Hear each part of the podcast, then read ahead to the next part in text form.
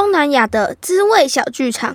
泰国、印尼、越南，食物和文化，菲律宾、马来西亚，认识东南亚。开动了！这是一个一边吃午餐一边听东南亚小故事的广播剧。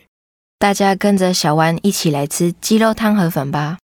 新加坡 người，大家好，我们今天来认识五个越南语单字。第一个单字你好，越文说森脚森脚森脚。第二个单字台湾台乱台乱台乱。第三个单字鸡肉河粉鸡肉河粉佛嘅。佛嘅佛嘅。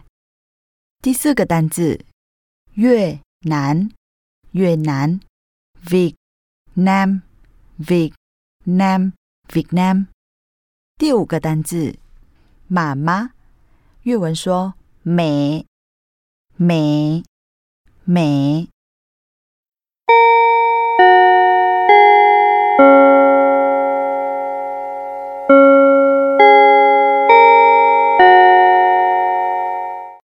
小月紧盯着黑板上挂的时钟，随着分针指向十二点，下课钟声也随之响起。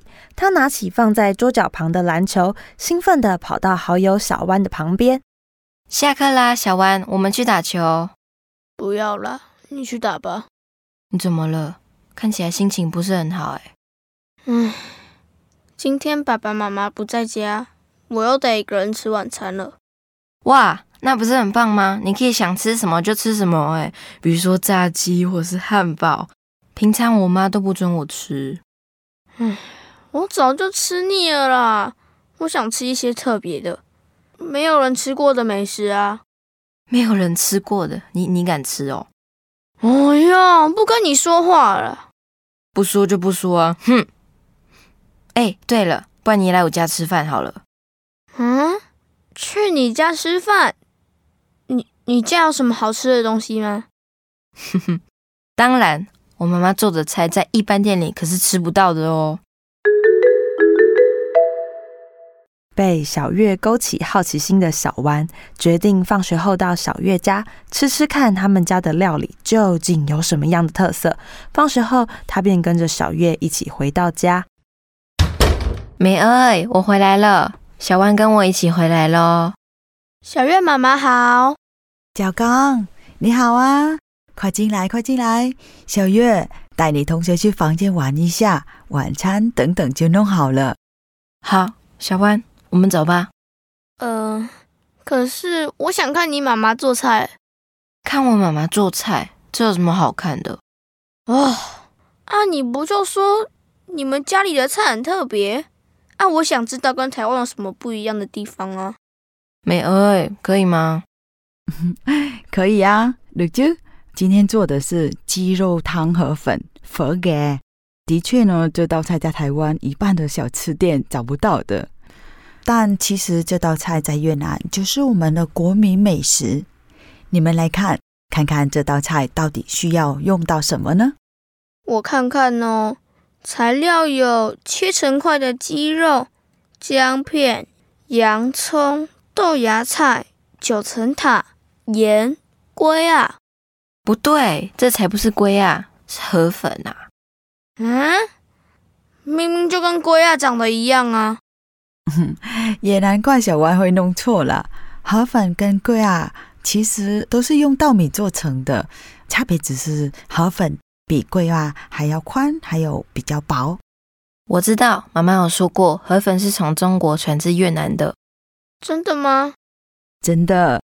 越南菜的口味呢，会受到中国南方饮食文化不小的影响哦。可是，虽然有些地方是蛮相似的啦，但桌子上还有好多好多我没见过的食材。这就是越南菜 Món ăn Việt Nam 的特色了。啊，小万，你知道高汤怎么做的吗？我妈妈很常用猪、牛、鸡的骨头来煮高汤。难道越南有什么不一样吗？呃，其实差不多啦，只是越南更常使用新香料来熬汤。呃，像这道鸡肉河粉，我就加了姜片、八角、肉桂棒等等的新香料哦。嗯，有些东西我们家不会加诶。哦，是这样子哦。那现在我们的汤头都做好了，那就把河粉啊，还有一些配菜放到碗里，再加上高汤，还有青葱等等，这道菜差不多就完成了。小弯，你看这道菜的颜色是不是很丰富？真的，有绿色的九层塔，黄色的豆芽菜，白色的洋葱和鸡肉。不行，我真的肚子饿了。那我们就快点去餐桌上吃吧。吃饭了吃饭了。热腾腾的料理上桌，小月、小弯两人兴冲冲的帮忙准备碗盘餐具，等着小月妈妈端出美味的料理。哇，好香哦！什么时候可以吃啊？哎哎，小弯，我跟你说，鸡肉汤河粉的汤头可是每户人家的秘密哦。嗯，秘密。对啊，每次跟妈妈回越南去路边摊吃这道菜的时候，汤的味道都不一样。妈妈说，这是因为每户人家都会依据自己喜欢的口味调配适合的汤，就连放在里面的肉片，有些人会喜欢放猪肉，有些人则喜欢放牛肉，所以去吃越南河粉就像在挖宝一样。